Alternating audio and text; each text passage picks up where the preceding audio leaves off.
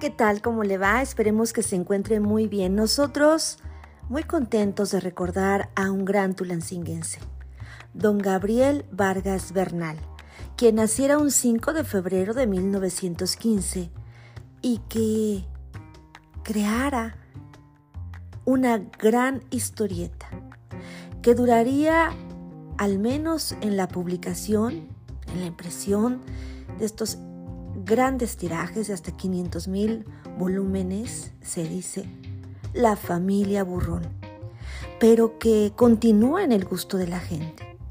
Don Gabriel Vargas Bernal desde muy pequeño tuvo que irse a la Ciudad de México junto con su mamá y sus hermanos porque murió su papá. Y entonces se trasladaron a la capital.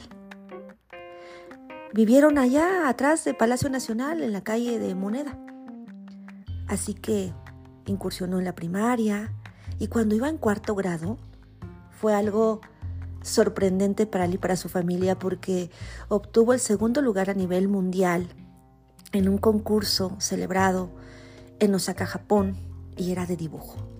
Así que de ahí para adelante, Gabriel no solamente cobraría fama por ser un gran caricaturista, sino por ser de talento innato y por supuesto mostrar todo lo que él sabía, todo lo que él trazaba de manera magistral, incluso en un medio impreso, en el que estuvo como titular del departamento de dibujo por muchos años. Cuando él tenía 15, creó un dibujo llamado El Día del Tráfico, con 5.000 personajes Hace mucho tiempo, por cierto, esta obra se presentó en Tulancingo. Todavía la esposa de don Gabriel, la señora Pendini, estuvo acá en el Museo del Ferrocarril, precisamente hablando de lo talentoso que era su marido. Don Gabriel Vargas Bernal, de verdad pudiéramos decir muchísimas cosas de él, de sus personajes, del lenguaje que creó, de las otras historietas. Y sin duda alguna no acabaríamos, o al menos no sería el tiempo suficiente en este podcast para hablar de él.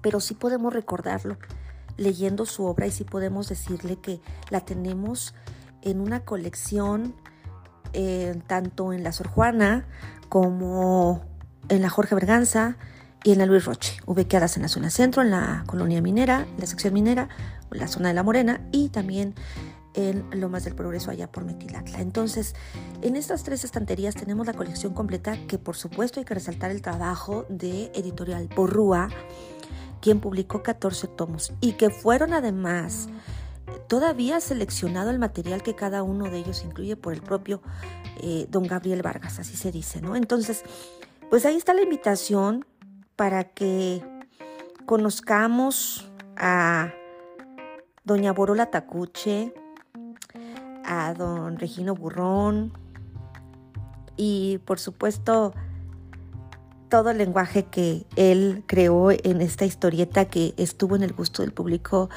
durante seis décadas. Entonces, pues ahí está para también decirle a las futuras generaciones que este gran hombre llamado Gabriel Vargas Bernal dejó un legado muy importante en la historieta mexicana. Tulancingo avanza en el fomento a la lectura.